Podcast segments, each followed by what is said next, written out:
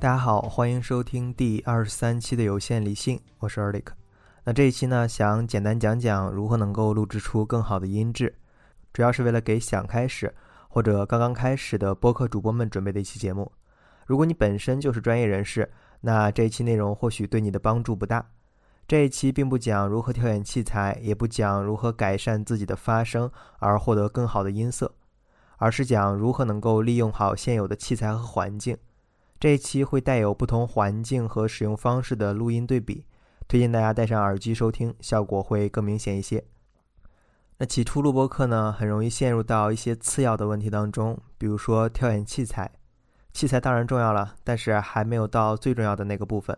大部分人录播课的时候呢，可能都需要先去考虑一下要不要买支麦克风。但我的建议是，如果还没有打算好要长远的做下去的话，这笔投资或许可以稍后考虑。因为购买器材本身的兴奋和得到后的满足，就会消减掉一部分创作的热情。另一方面呢，你现有的可以录音的设备或许就已经不错了。你几乎完全可以利用现有的手机就可以录制出不错的声音。尤其是最近两代的苹果移动端的产品，iPad Pro 系列和 iPhone 12系列，都声称带有录音棚级别的麦克风。对你没有听错，是录音棚级别的麦克风。但听到这个词的时候呢，先不要兴奋得太早。这只能说你手机里的麦克风本身的素质是不错的。我相信大部分尝试录播课的人呢，可能都已经尝试过用手机来录音了。但我猜啊，也可能只有少数的人才能够真正的体会得到手机录制出来的效果，其实也是可以不错的。之所以会有这样的结果呢，其实是我们混淆了几个东西。首先，手机自带的麦克风的素质可能确实不错，但是这并不意味着你就能够录制出来清晰的声音。因为你可能忽略了手机麦克风的特性和你的环境，这就像你有一台很好的相机，但是不一定代表你就可以拍得出来亮度合适、焦点清晰的照片一样。但也不必要把手机麦克风的使用跟相机的使用的难度联系在一起，使用麦克风的难度还是远远低于相机的。大部分手机自带的麦克风呢，其实可以实现非常好的声音采集效果的。那如果你还没有尝试过通过手机来录音的话呢？我猜你可能会先联想到的是打电话时候从对方那里听来的声音，可能会觉得手机的麦克风的素质其实并不怎么样。这其实是完全低估了手机麦克风的素质，因为打电话时为了便于传输，其实声音都是经过了不同程度的压缩，损失了大部分的音质后导致的结果。这并不能证明你手机麦克风本身采集声音的水平。如果你尝试通过手机或者是电脑的内录功能，然后来采集一段通话声音，导入到音频剪辑软件里，你就会发现，本应该高低起伏的人声，在某个电平值开始之后呢，就完全被削平了。这就是使得你在电话里听到对方的声音很不真实的原因之一。手机麦克风呢，一般都是电容式的麦克风。那跟一些专业级别的电容式麦克风相比呢，专业的电容式麦克风之所以感觉上声音要更好。主要是因为对麦克风本身的调教会比较好一些，那比如专业点的麦克风本身的电流噪声会更低，比如有新型的采集范围等等等等，才使得你在听感上啊觉得这些专业的麦克风采集到的更清晰。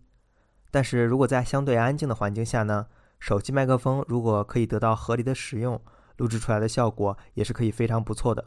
那通过后期的降噪呢，也可以实现非常不错的声音。如果想要做到这一点呢，首先要考虑的是环境声音的可控程度。如果你所在的环境噪声啊平时比较稳定，而且比较安静最好。比如我现在在录制的环境就是在家里，那小区楼下呢也有不少轻微的噪声，比如说鸟叫啊、车流声啊、孩子的吵闹声啊。屋子里也有可能会产生一些噪声的电器，比如说打开的空调啊等等。那我当然不希望这些声音太过于嘈杂。那么，首先你可以尝试的是关上门、窗子，以及关上在屋里可能会产生噪音的电器设备，比如说空调啊、加湿器啊、净化器啊等等等等，尽量保持室内的安静和噪声的可控。那还有一个非常非常简单的办法，就是你可以尽量尝试在晚上录音，因为夜晚的时候呢，大部分地区都是比较安静的，需要一个比较安静的环境呢，这是最最基本的考虑了。那如果这一点你都无法实现的话呢？那么就比较推荐可以看看周边有没有安静一点的环境，比较适合录播课。或者这时候你也可以优先考虑买一个动圈式的麦克风了，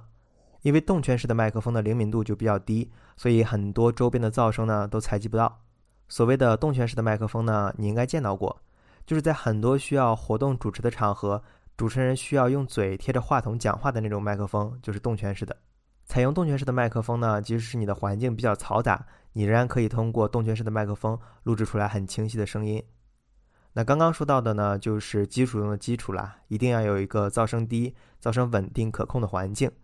当然了，有一点点的噪声也是没有关系的，因为没有办法做到完全没有噪声。因为真正完全没有噪声，听到的结果就是这样子的。不要误会啊，其实这期节目还没有停，也不是故障。其实完全没有噪声的话，那就是真的是静音了。如果日常你的噪音水平可以控制成这样的话呢，其实听上去还挺诡异的。噪声控制在不影响用户收听的程度就可以了，然后再通过后期的降噪就可以做得非常好了。我们的定位就是业余的播客制作嘛，所以做到基本的程度即可，无需刻意追求。之所以说我们的定位是业余的播客制作，做到基本就可以了，并不是不鼓励大家把这个东西做得尽善尽美，而是一旦你开始提升的时候呢，你就会发现，提高音质跟提高画质其实是类似的，你最后面临的成本提升呢，一定是指数级的，所以可能为了那百分之个位数的质量提升呢，就没有必要花太多的金钱和时间了。那在满足了刚刚所说的这个基础环境之下，其实还有很多存在影响声音的因素在的。从后期处理的角度来讲呢，录制的声音其实我们最终关注的是一个词，叫做信噪比。而在这期节目当中，其实我们是一直围绕着提高信噪比的角度来改善你的录音效果的。所谓的信噪比，就是信号和噪声的比值。那这里呢，你可以理解为你想要录制下来的人声就是信号啊，凡是影响你录制人声清晰度的，那就是噪声。而刚刚我们提到的最基础的一点，也就是保持你环境的噪声尽可能的低。也是最重要的提高信噪比的方式，因为当你的噪声低了，那么你需要录制的人声和噪声的比值也就自然而然提高了，也就提高了信噪比。所以呢，用户听到你的声音呢，就会觉得很清晰。就比如说你现在听到我的声音呢，其实就是可以说是高信噪比的，表现还可以。但是你现在听到的这段声音呢，信噪比就比较低了，因为我添加了背景声音，使得你分析出我说话这个声音的信号的难度就提高了。哎，这么说就太机器了。其实你的第一反应应该是这听上去很糟糕，你不想继续听下去了。而这个原因就是因为信噪比太低，那你需要花更多的精力来去分辨我到底在说什么啊，这就是让用户不爽的声音了。除了上述我们说的关闭门窗、空调等设备带来的这种相对安静的基础环境之后呢，最直接可以提高信噪比的就是靠近话筒收声。靠近话筒收声提高信噪比的方式非常非常明显啊。而且可以放大一些你声音当中的细节，使得用户的听感要更丰富一些。比如你现在听到的这个声音呢，就是我靠近话筒来说出来的，这个声音就会比较清晰，而且声响比较大。那现在啊，我向后靠了一点，你听到的声音呢，虽然还是很清晰，但是明显会感觉到有不同了，对吧？好，我现在再回来。这是因为在向后退的时候呢，你声音的这个信噪比呢就会快速降低，而声音响度的衰减呢，随着离麦克风的距离的增加而降低，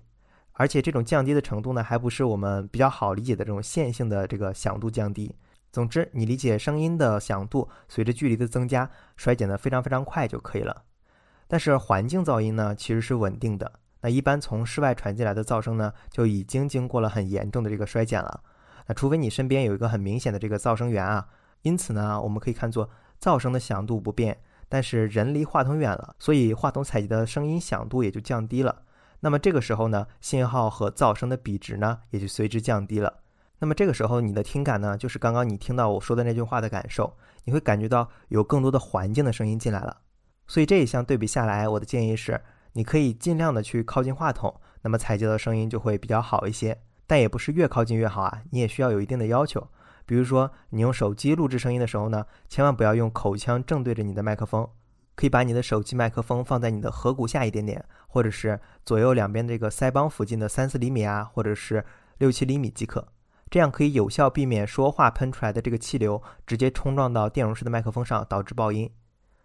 那如果说你用的是专业的这个麦克风的话呢，也同样可以把麦克风放在我说的上述的这个部位附近来去录制声音。那其次呢，你也可以去调整一下说话的距离。那不同的麦克风呢，有不同的这个说话距离这个范围啊。通常情况下，电容式的麦克风距离十厘米到二十厘米即可。此时呢，还可以去控制一下你的音量以及呼出来的气体，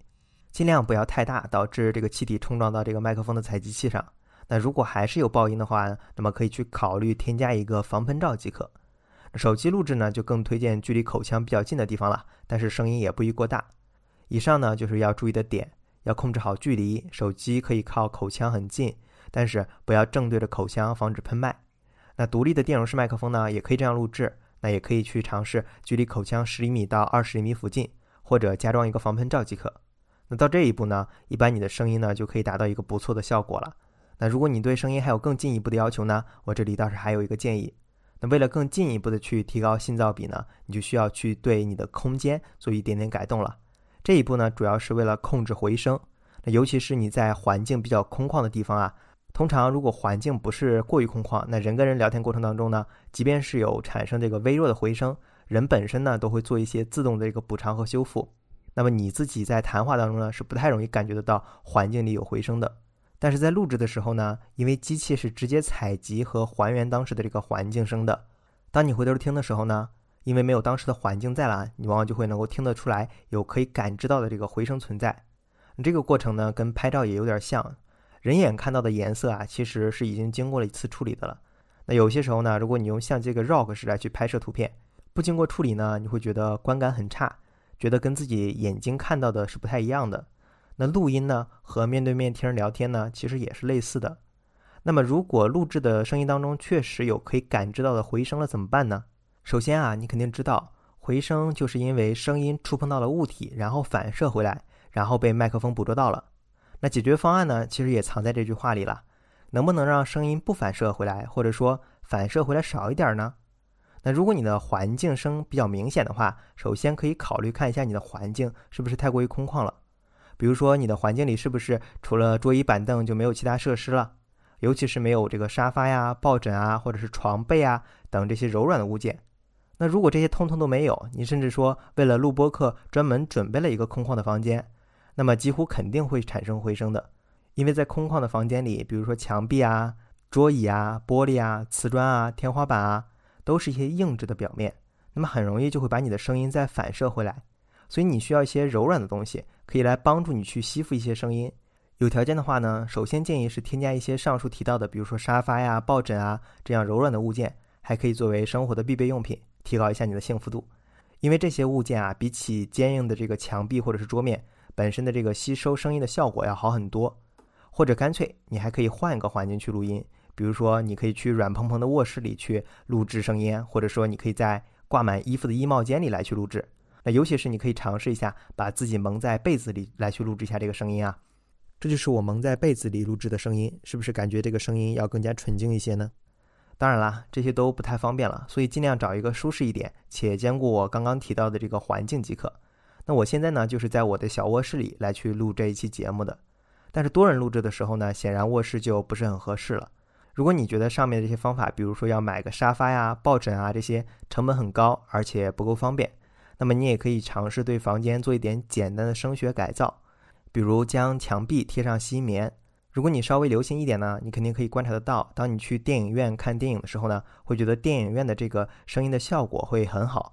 这也是因为电影院本身是对声音效果做了很好的处理的，比如说添加了一些吸音棉啊，或者说在整个的这个空间上的布局也是更符合声学的。当然啦，这个可能过程也很麻烦。那么你也可以去网上买一个鸡蛋棉。也叫波浪棉或者是波峰棉，其实就是一个带着坑坑洼洼的海绵罩了。把你的麦克风放在罩子里，这样的话，你说话的时候呢，大部分的声音就会被坑坑洼洼的这个海绵罩给吸附走了，就不会产生回声了。所以这个部分里呢，你可以优先去选择一个有柔软织物比较多的环境。那如果条件允许的话呢，也可以适当的对房间做一点简单的声学改造就可以了，或者买一个鸡蛋棉也行。那到这里呢，你录制的声音的效果应该是相当相当不错了。如果此时你对收音效果还是不满意的话呢，那么就有理由可以怀疑和测试你麦克风本身了。那么这个时候呢，你再去考虑更换一支什么样的麦克风，我觉得才是更好的选择。那对于录制好声音的这个部分呢，其实就结束了。但我仍想以我的血泪教训来去补充一点录音上的知识。刚刚我们在讲的时候啊，有两个部分都拿相机来去作为比喻。尝试让你去理解这里面的相似性。那之所以拿相机和麦克风在这里做比较，是因为相机和麦克风在信号这个角度上来看啊，都是对于信号的采集和处理。所以有相似性也很正常。但是千万千万别把你在相机上学到的做法拿过来用到麦克风上。比如在影视里，我们在拍摄东西时，尽量会在不过曝的前提下提高画面的亮度，那通常叫做向右曝光。然后呢，通过后期的这个方式再去降低亮度，从而达到降低整体噪点的效果。于是啊，我就依照这个逻辑来想，那是不是在录音的时候也可以同比的去放大增益呢？然后再通过后期的软件来去调低音量，从而降低环境的噪声呢？其实是不行的，因为相机这么做主要是为了降低相机本身内部的电流噪声，但是麦克风本身的这个电流噪声呢就比较小，而且环境噪声又是稳定的，这个我们之前提到过，对吧？那么最后你增加了增益的效果，其实是等比放大了人声和噪声。那即便是在音量调整之后呢，也不会有更多的这个降噪效果啊，反倒是调整增益过大了之后呢，容易导致日常环境下的这个电平水平会高于零，使得后期非常非常难以处理。所以切记切记不要把增益调得过大。最后呢，再简单谈一点后期。后期最主要的一部分工作，除了把口水音和聊崩的地方剪掉之外呢，就是调整压线。最好这些操作都是在降噪之后进行的。调整压线呢，会使得整期节目的这个电平水平会更加平均，听感上会更好一些。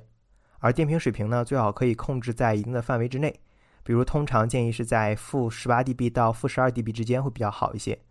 我有自己试图去分析过看理想的节目啊，一般是在负六 dB 到负三 dB 之间，他们的单口人声播放效果真的非常的好。那么后期这个部分呢，需要单独去投入一点时间学习和尝试，找到一个合适的范围。那如果你对声音还有更多的改进上的需求呢，那么就可以考虑做一些声音的美化。越是做后期部分的调整呢，就对前期采集声音的质量要求越高，这样后期调整的空间才越大。到这儿，这期简短的节目就差不多了。记住，录制更清晰的声音的过程呢，其实就是提高信噪比的过程。因此，你的第一个选择其实并不是买一个麦克风，因为你直接买了麦克风，也是要回头来去面对我上面提到的这些问题的。